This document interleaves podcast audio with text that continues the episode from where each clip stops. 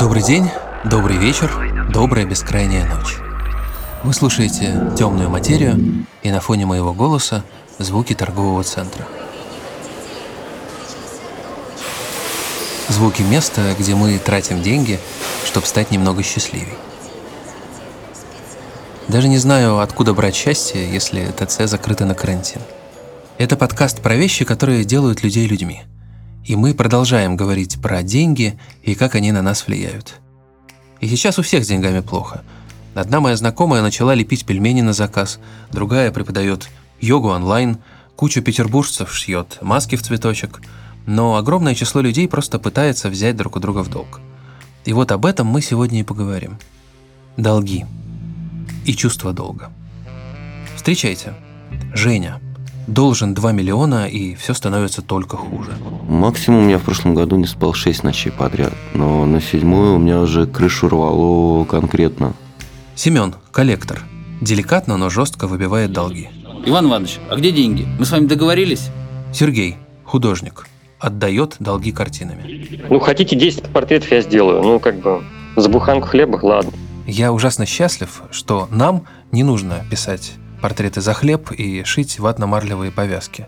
У нас появился спонсор, курсы английского языка Flow. Это не просто онлайн-учебник, а симулятор языковой среды, чтобы знакомиться с незнакомцами, спорить с таксистами и просто сделать заказ в кафе, когда кончится этот чертов карантин. В общем, Яндекс Практикум запустил отличную штуку. Там можно общаться с тренерами, есть поддержка в мессенджере. Попробуйте обязательно, ссылка в описании. Ну а я перехожу к историям и начну с особенной. Вы даже не сразу поймете, при чем тут долг. Надя. Москвичка, театроведка, неопределенно молодая и неопределенно неуверенная в себе. Такое она мне показалось, когда зашла к нам в студию. Но внешность обманчива. Не врет только голос. Давайте послушаем Надю. И знаете, я просто обожаю, когда Люди ищут слова, чтобы представиться. Это прям самое важное. Привет, меня зовут Надя, я ищу работу.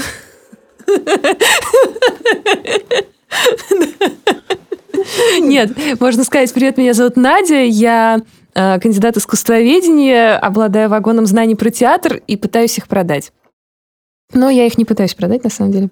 Я хожу к психологу за 5000 рублей каждую неделю. А, я танцую, это индивидуальные занятия, это что-то среднее между тан- контемпорари балетом и соматической терапией. А, в общем, уникальная авторская методика преподавательницы. У меня есть такая бровиста, она мне говорит не выщипывать брови. Вот за это я к ней хожу и ношу ей 3000. Вот. Потом, что еще? А, ну, немецким я занимаюсь, и это тоже а, где-то, ну, одно занятие стоит тысячу рублей час, но я занимаюсь 2-3 раза в неделю. Вот. Потом, какие еще у меня расходы? Потом, ну, продукты мы стараемся, мы не покупаем их во всяких пятерочках там и, в общем, где, не знаю, оливье еще у нас есть около дома. Мы либо идем в азбуку вкуса, потому что она ближе всего по дороге, а, либо во вкус вил, либо в лавку-лавку. Потом мы не покупаем одежду а, в Москве, потому что она дорогая. летаем, летаем в, на шопинг в Европу. Ну, то есть с учетом такс-фри билеты окупаются. Ну, как бы при этом я не зарабатываю деньги, я ощущаю себя бедной. Я, короче, бесконечно учусь. Это тоже нужно моим родителям, потому что они оба просрали аспирантуру в свое время, и а я защитила диссертацию, я кандидат искусствоведения. А, но как бы мне эта диссертация, ну, в общем, она нафиг не упала. А тема диссертации у меня была такая Российский репертуарный драматический театр в условиях современной социокультурной ситуации, двоеточие, организационно-творческий аспект. В общем, я собралась ехать в Берлин в магистратуру. Чтобы уехать учиться, э, надо получить национальную визу, и для этого нужно 10 тысяч евро. Учась в магистратуре, нужно забыть про возможность подработок, ну, когда ты не носитель языка. И первый год ты будешь только охреневать. Вот. И, ну, то есть будешь охреневать. Ну, вообще мы договорились, что это папа мне все оплачивает, что папа вот 10 тысяч дает. А мама как бы оплачивает мое пребывание там. Потому что 850 евро в месяц это, это реально половина того, что нужно. Ну, посмотрим, как бы пока что это вот должно летом все состояться или не состояться. Так, давайте перечислим. 34 года, живет на всем готовом, не зарабатывает ни копейки, страдает от этого и, соответственно, тратится на терапевта. Вы уже достаточно настроились против нее, правда же? А вот не надо. Нет, это не проблема белых людей. Это сидит в каждом. И сейчас вы все поймете.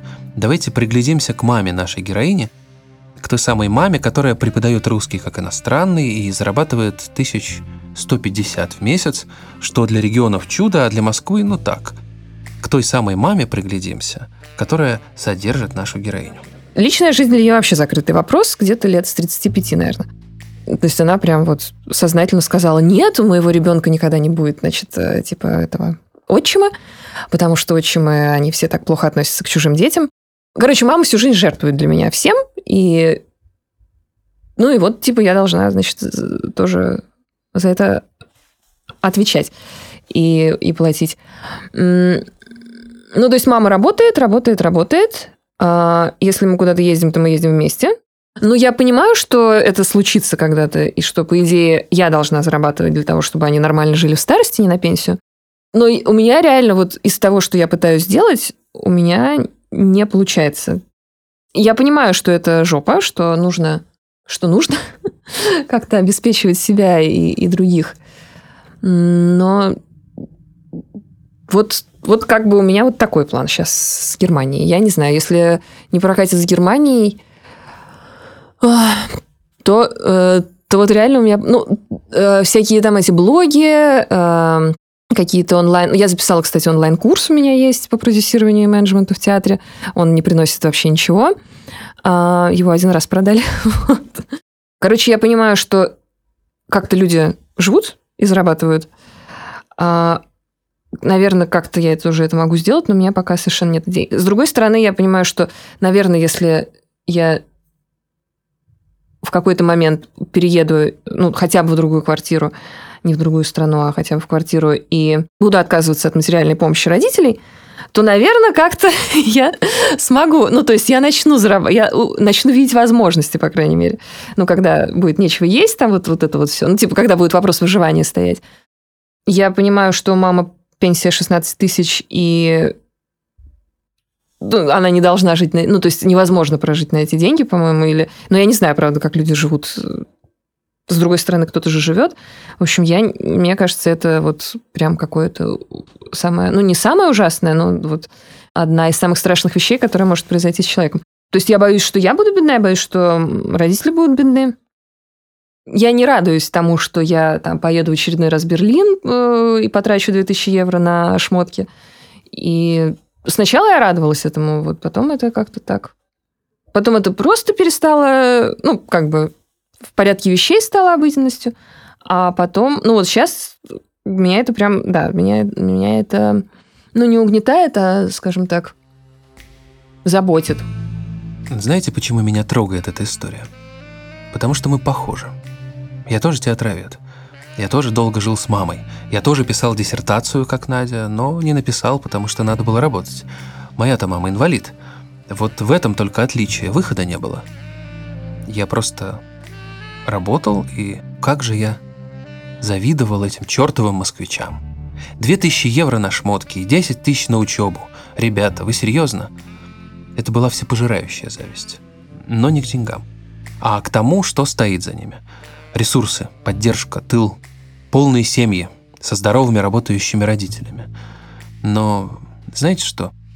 Я распрощался с этой завистью прямо сейчас, послушав Надю, которая воплотила мою подростковую мечту, ее содержит, она может спокойно творить и так далее, но она несчастлива и не свободна. И в долгу у своих родителей, хоть они, конечно, не предъявят счет. Надя, Спасибо тебе. Я желаю тебе съехать от мамы, хоть в реальный Берлин, хоть во внутренний. Это чудовищно сложно, когда ты уже взрослый, но это точно возможно. А я пока перейду к другим должникам, к тем, которые задолжали самому главному родителю – государству. У Жени, нашего следующего героя, на балансе минус 2 миллиона рублей. Ему 34, и последний год он живет по друзьям или вообще остается ночевать у матери. Привет, я Женя, и я устал отдавать всем деньги. как всегда, все делаю за женщин. То есть я познакомился с девушкой, все хорошо вместе жили, но так как она не работала, как бы не очень все хотела, я под нее сделал небольшой, не очень легальный бизнес. Собственно, под этот бизнес-то и занял денег, ну, в банке. И вот так вот поехала. Потом девушка уехала вместе с деньгами, еще и с моими деньгами, некоторые вещи прибрала к себе и исчезла. До этого все было хорошо. Собственно, да, э, работал в банке, нормально зарабатывал. Квартира еще не требовала ремонта. Как бы чувствовал себя уверенно, комфортно, светлое будущее. То есть глаза горели. Я был моложе на 6 лет. Сейчас меня больше всего гнетет то, что постоянно не хватает времени. То есть э, есть желание с кем-то встретиться, но я понимаю то, что времени на это, то есть э, час, полтора, два, это слишком маленькое время, чтобы там, например, с человеком обо всем поговорить. А так как я еще сейчас работаю в ночь, и у меня график как... То есть я только за два, за три часа знаю, надо ли мне выходить на работу, либо не надо. То есть я не могу изначально себе запланировать. И вот это вот угнетает и давит. Ты просто начинаешь долбить. Без этого фен. То есть, и начинаешь вот к этому как бы пристращаться. Ритм. Ну как, сейчас они не марафоны. Сейчас вот, когда я, грубо говоря, с ночи мне надо в магазин выйти, то есть я иногда там, да, пропускаю дорогу.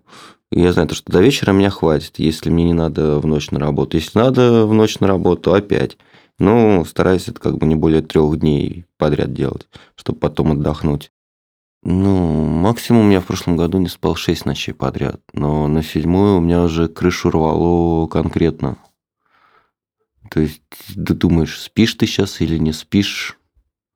Ну, просто как зомби себя чувствуешь, потому что как бы и спать не хочется, но и мозги уже не шевелятся, то есть мыслей нет. Как тень ходишь. Лунатить можно начать. То есть как бы организм отрубится, а ты как по привычке еще ходишь. Все. Но это, правда, и без него может иногда начаться. От переутомления того же самого организма. В принципе, если вот так вот все сесть и посмотреть, то это где-то в месяц получается, ну, если всегда срочно не гасить, то в месяц я где-то должен давать там 50-60 тысяч в месяц. Но это опять-таки, это получается там два кредита и две кредитные карточки. Но если по-умному это все сделать, то можно загасить сначала одно, потом другое, и потом просто уже ну, кредит станет, ну, грубо говоря, как у всех. То есть в месяц надо будет там 15-20 тысяч давать, и все. То есть я опять-таки, если сдавать квартиру, то есть я сейчас зарабатываю, то есть я не вижу в этом большой проблемы. Я просто, скорее всего, даже думаю, что я буду делать потом, когда я погашу этот кредит, потому что я привык больше, чем половину зарплаты на это отдавать. То есть, скорее всего, придется брать ипотеку что в таком же режиме уже продолжать. Получится то, что денег много, куда их девать не знаешь, и начнешь какую-нибудь фигню творить. То есть там э, по барам, по кабакам ходить, э, всякую дичь пускаться. Ну, беситься. Я люблю лес, а в лесу что надо? Горелка у меня есть, топор у меня есть, берцы есть, все вперед. То есть там те же самые фестивали, где я отдыхаю головой и телом, э, там вообще денег не надо. И вот на них уезжаешь, и все какая мечта. Мечта сейчас только о свободном времени, чтобы были выходные, чтобы можно было либо потюленить, либо куда-нибудь выехать отдохнуть. Все. Этот рассказ можно начать распутывать с любого слова. Например, со слова «потюленить» или «дичь». Но я выбрал «фем». И я спросил, наверное, это было довольно-таки безжалостно, э, зависит ли Женя от спидов, от фена, то есть. И он сказал, что нет. И от алкоголя тоже нет – и мне даже кажется, что он не лукавит, что он на другое подсел, на закредитованность, на чувство, что он должен. Это идеальная зависимость, которая длится у него уже 6 лет. Но поскольку я точно так же подсел э, на вульгарный психоанализ, я спросил, что уже не с родителями. И эти отношения оказались тоже довольно-таки товарно-денежными. Но вы не слушайте слова, вы слушайте паузы. Когда семья вот э, распалась, у меня, ну, матери с отцом. А, мы приехали с дачи, Ну, привезли там всякую морковки, огурцы, вот эту всю фигню. И мать попросила вынести мусор. Ну, отец видит, ботва какая-то торчит, он ее выкинул. Мать на это посмотрела и ушла из дома года на два или на три. И вот с этого момента, вот, как бы, я думаю, то, что и понеслась такая петрушка. Потому что потом отец вот в квартиру притащил сначала первую женщину с ребенком, потом что-то им не понравилось, разбежался, потом и вторую притащил, вторая попыталась меня выгнать, потому что там родила ребенка, и вот бред пошел по жизни. Мать сейчас ушла на пенсию, как бы живет только на пенсию и занимается тем, что собак своих разводит и продает. Хотя, в принципе, я не вижу в этом смысла, потому что она столько в них денег вкладывает, то, что потом просто их отбивает. И все. Как бы и сейчас э, с отцом я не живу, но он так понял то, что у него сейчас новая семья, то есть все деньги туда уходят, которые он зарабатывает. И работает он там один. То есть у него там два ребенка сейчас, э, потом вот его новая женщина, и он всех их кормит как-то. И они еще сейчас вторую собаку завели. Он из-за нехватки денег пытался, ну, тоже без работы остался. И пока я искал, он пытался откуда-то деньги взять. А, и он решил продать свой гараж. То есть я ему сказал, хорошо, давай сделаем так. Тебе сколько, ну, то есть я выяснил, сколько ему в месяц нужно денег, э, там, по-моему, за кредиты тоже платить. Я ему сказал, я тебе плачу столько-то, ну, там чуть больше, чем э, ежемесячный платеж. Там, и через 10 месяцев, как бы, э, как, ну, гараж будет моим. Да, хорошо, замечательно. Я где-то вот полсрока платил, потом мне приходит и говорит, а ты знаешь, а я гараж уже продал. Вот все, а деньги потом верну, как смогу ну, дети, женщины. Зачем о них мечтать? Тем более, если учесть, что женщины периодически вот так вот могут подставить, а дети пока об этом не думал. То есть, вообще надо бы, пора бы. Но куда? Нормально, в принципе, складывается, когда выпью. А так все равно, знаешь думаешь, что, что так, вроде все хорошо. Это не просто все хорошо, это, скорее всего, наебывают. И к чему-то тебя сейчас подведут. И вот все равно так вот напрягаешься, и не очень... Э, но все равно остаешься в вечном напряжении, что сейчас что-то произойдет, сейчас что-то будет, потому что ну, не может это все так вот идти гладко. Да нет, конечно, хочется семьи и детей. Потому что для себя ну, это как отпуск. Если берешь там его на две недели, э, уезжаешь в какую-нибудь страну, либо на какой-нибудь остров, там за первые 3-4 дня все на отдыхаешься, а потом уже просто не знаешь, что делать, и начинаешь ну, вот, забивать то же самое время. То же самое, что ну, поживу я для себя там месяц-полтора, потом же я просто волком взвою. Женя, это было мне видно, а вам должно быть слышно, устал. Вот прям совсем как собака, на последнем дыхании. И я больше всего желаю тебе, Женя, добежать до твоего счастливого тихого леса, до твоей солнечной отмели и там потюленить, и чтоб тебя по пути не настигли охотники. Одного из них мы писали в тот же день. Он начинал простым коллектором, сейчас руководит всеми коллекторами огромного банка, и я, конечно же, сразу был настроен против него. Известно ведь, что коллекторы дежурят под окнами у стариков и стучатся к детям. Я даже немного расстроился, узнав, что сейчас это выглядит немного не так. И чтобы скрыть расстройство, подложил под его рассказ песню группы Абба. В каждом выпуске «Темной материи» мы берем какой-нибудь хит и растягиваем его в 5, 8, в 10 раз, чтобы получился эмбиент. Сегодня это «Money, money, money». Если должник должен был платить вчера, да, а сегодня ему звонят, разговор будет очень мягким. Иван Иванович, добрый день. А, вы, вероятно, забыли внести свой платеж. Подскажите, вносили ли? Не вносили? Ага, когда будете вносить? Знаете ли, как оплатить? Знаете ли, где ближайший банкомат или офис? А, давайте зафиксируем сумму, ждем вашего платежа. Больше, пожалуйста, не опаздывайте с платежами. Это вот а, стандартный сценарий раннего разговора. Всегда там рекомендуется задавать закрытые вопросы. Вы оплатите завтра или послезавтра? Вместо того, чтобы спросить, когда вы оплатите. Да? Или, там, например, очень строгий запрет есть на использование а, уменьшительно-ласкательных суффиксов. Штрафчик, договорчик, телефончик. А, так делать нельзя. По какой причине? Очень просто. Э, уменьшительно-ласкательные суффиксы, они психологически, э, эмоционально настраивают на неправильный, скажем так, лад. Э, потому что должник получает некую такую эмоциональную иллюзию, что вот какие-то такие вот мягкие разговоры, что-то такое дружеское, а это не так. В моей практике была девочка, наверное, ростом метр пятьдесят, с очень таким э, тоненьким, я бы сказал, детским голосом, который собирал больше всех.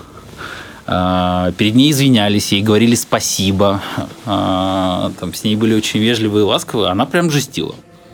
Ну, то есть, там, из серии Иван Иванович, а где деньги? Мы с вами договорились? Договорились. Типа, в чем дело? Типа, ну, у меня там денег нет, отвечает Иван Иванович. Иван Иванович, меня не волнует ваше нет.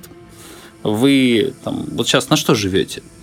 Ну вот, я там таксую. Так, хорошо. Значит, э, чтобы ко вторнику набомбили там не меньше, там, чем на 3000 рублей и принесли их в кассу.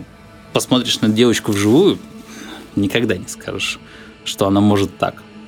Часто ли вы берете и даете в долг?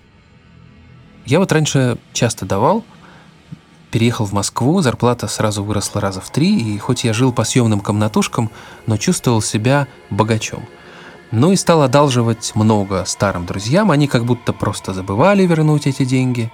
Потом один попросился ко мне пожить в комнату и разгромил ее, потом другой выпил весь мой запас алкоголя и покусал мою девушку, и как-то постепенно я перестал помогать людям материально. И это странное чувство. С одной стороны, мне кажется, что я как будто должен все эти деньги, что не дал в долг.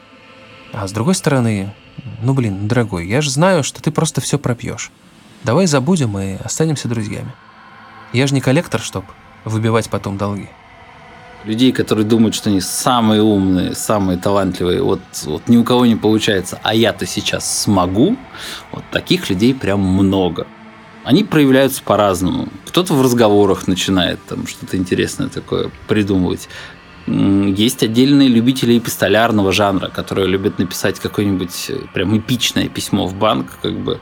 Ну, для примера, нам тут тетенька прислала заявление э, там, с просьбой не, э, не обращать взыскания на ее квартиру, э, которая является предметом залога по ипотеке. Объясняла, что у нее очень сложное материальное положение – она заботится о бездомных собаках и кошках. А, вот местная администрация ей отказывает в помощи, и приют отказались построить. В качестве подтверждения того, что она тратит деньги на заботу о собаках и кошках, она нам приложила а, чеки и квитанции из ветклиники и анализы а, значит, разнообразные этих самых кошек кто-то начинает кукарекать в трубку, кто-то, не знаю, начинает там э, сильно материться звонит коллектор такой, типа, здравствуйте, Иван Иванович. Да, типа, я там такой-то, такой-то из такого-то банка, звоню ему по поводу просроченного задолженности. В ответ, пошел нахуй. Пик, все. Коллектор такой, э, ну ладно.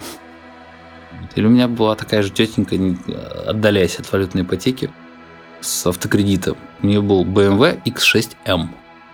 Ну, М, а, мы понимаем, это заряженная версия, там еще было до кризисное время, там, до 2014 года. То есть она там тогда стоила типа там миллионов шесть, шесть с половиной. Сейчас она там больше десяти стоит.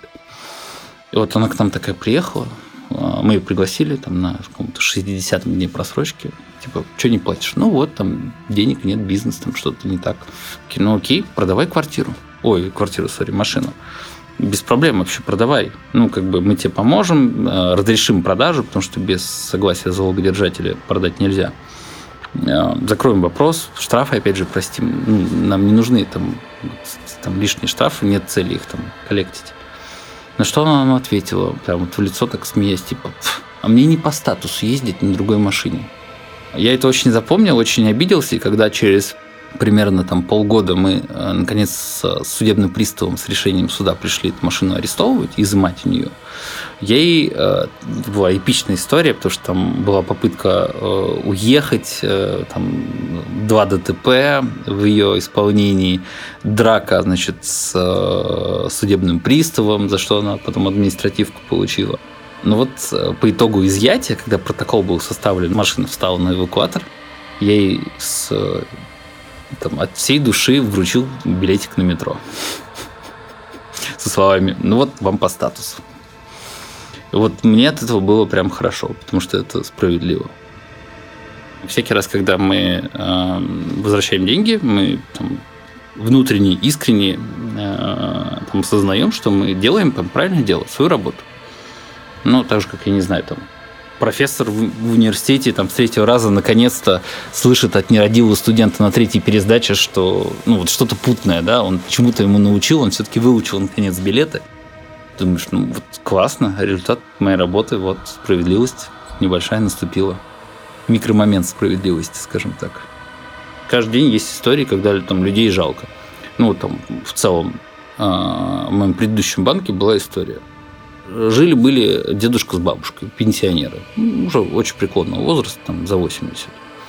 А был у них есть э, сынок, упыреныш, который там, не совсем честным путем, а прямо говорить обманным, э, сдал их квартиру в залог. То есть он с них получил обманным путем подписи. Да, там, так называемая ипотека в силу договора, когда под залог имеющегося жилья выдается там денежные средства.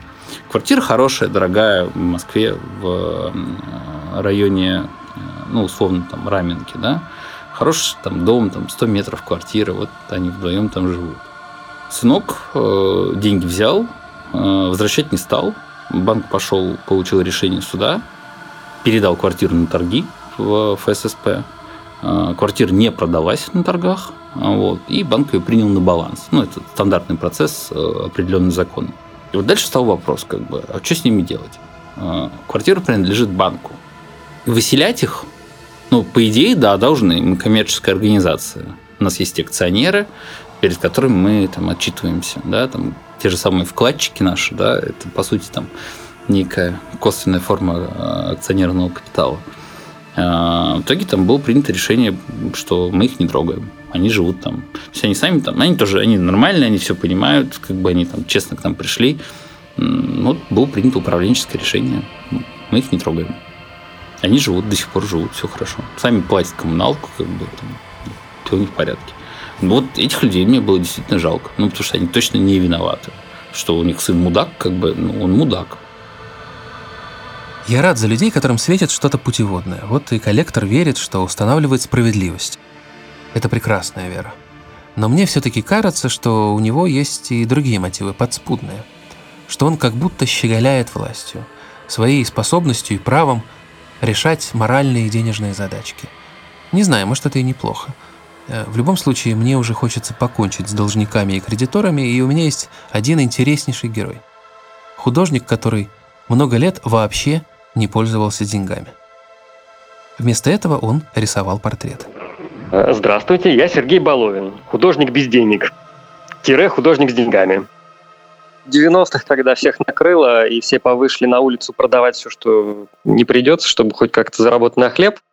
Моя мама не получала зарплат месяц, месяцами, и э, они с отчимом устроили такое производство домашних сувениров. На, на, нарезали березовых чурок, э, сделали срезы такие, как бы, и я на них выжигателем делал какие-то пейзажи, какие-то картинки. Мне было лет 10 тогда. Потом я стал продавать картинки. Вот в 13 лет меня мой одноклассник приобрел, на самом деле. Удивительным образом приобрел мне э, первую картинку маслом. Ну, а потом пошло-поехало. 17 лет я уже вовсю выставлялся по салонам э, города Воронежа, продавая свои там какие-то акварельки. Ну, в общем, такое все это было очень салонное. В 2009 году я делал выставку в Китае. И э, там китайцы у меня купили э, 50 с чем-то картинок один человек взял сразу оптом, потом остальные там десятками. В общем, э, за три дня была раскуплена выставка, возили грузовиками все. Вот. И это меня заставило переехать в Китай, э, где я там провел какое-то количество лет жизни, продавая картинки. В любом случае, денег этих уже не осталось, все это раз, э, разошлось куда-то, растворилось, так сказать. Вот. Ну, было, было, да, много. Можно было купить квартиру. Э, с одной выставки. Вот то, что продавалось, то, что я делал на продажу тогда и до этого, ну, я сильно это как бы искусством не считал, мне интересно было что-то другое делать. Вот. И в конце концов вот я увлекся другим проектом, который меня совершенно от денег увел в сторону. началось как бы с такого эксперимента шутки, вот, ну, давайте подарить что-то там, я вам портрет. А, люди сами стали спрашивать, а что тебе нужно? Там, составь список э, необходимого, полезного, и будем дарить что-то такое. Да? Э, я составил список, и действительно люди готовы были следовать списку. Ну, я объявил о том, что не буду использовать деньги совсем, когда начал кругосветное путешествие. В 2013 году, вот с начала 2013 я отправился колесить по свету. А, до этого целый год я собирал всевозможные приглашения от людей, которым было интересно в этом поучаствовать, э, людей из разных стран. А, и уже 2013 пользуясь этим приглашением, я начал посещать всех э, один с другим, вот, перемещаясь между городами. И тогда я деньгами не пользовался совсем, потому что все были предупреждены заранее. Если вы хотите пригласить художника к себе домой, который вам там подарит портрет или нарисует всех ваших друзей и родственников, как, как вы захотите, да, э, вы должны иметь в виду, что он приедет без денег. То есть его надо встретить, его надо поселить где-то там у себя, у друзей, э, у соседа или в отеле, неважно, и его надо накормить.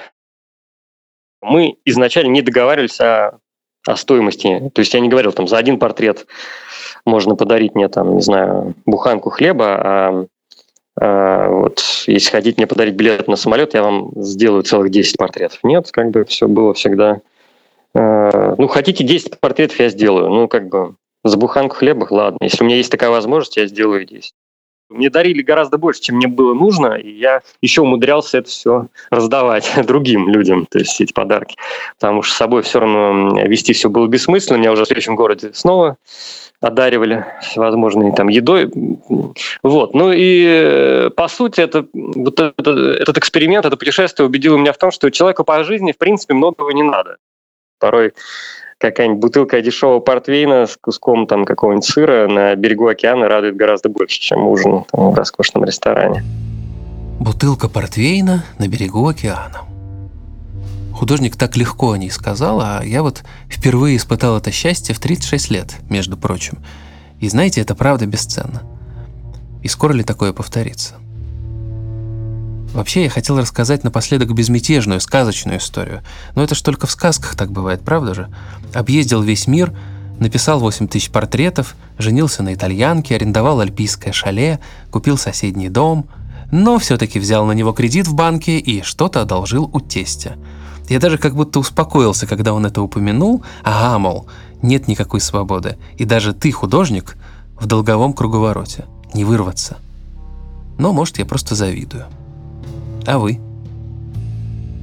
Пусть мой вопрос повиснет в воздухе, потому что больше я о деньгах не хочу. В мае мы поговорим о том, чего не купишь, о времени. Вы услышите ребенка, у которого нет времени вообще ни на что. Старика, который играет со временем в настольный теннис. Женщину, которая научилась останавливать время. И мужчину, который пытается его оседлать. Подписывайтесь и ставьте лайк, чтобы раньше всех услышать эти истории. Ну а если карантин продлится слишком долго, мы начнем рассказывать свои. Мы — это звукорежиссеры Федор Балашов, Анна Летичевская, Алексей Сидура, композитор Вальдемар Бибоповский, продюсер Надежда Маркелова и я, писатель Евгений Бабушкин. Пока-пока.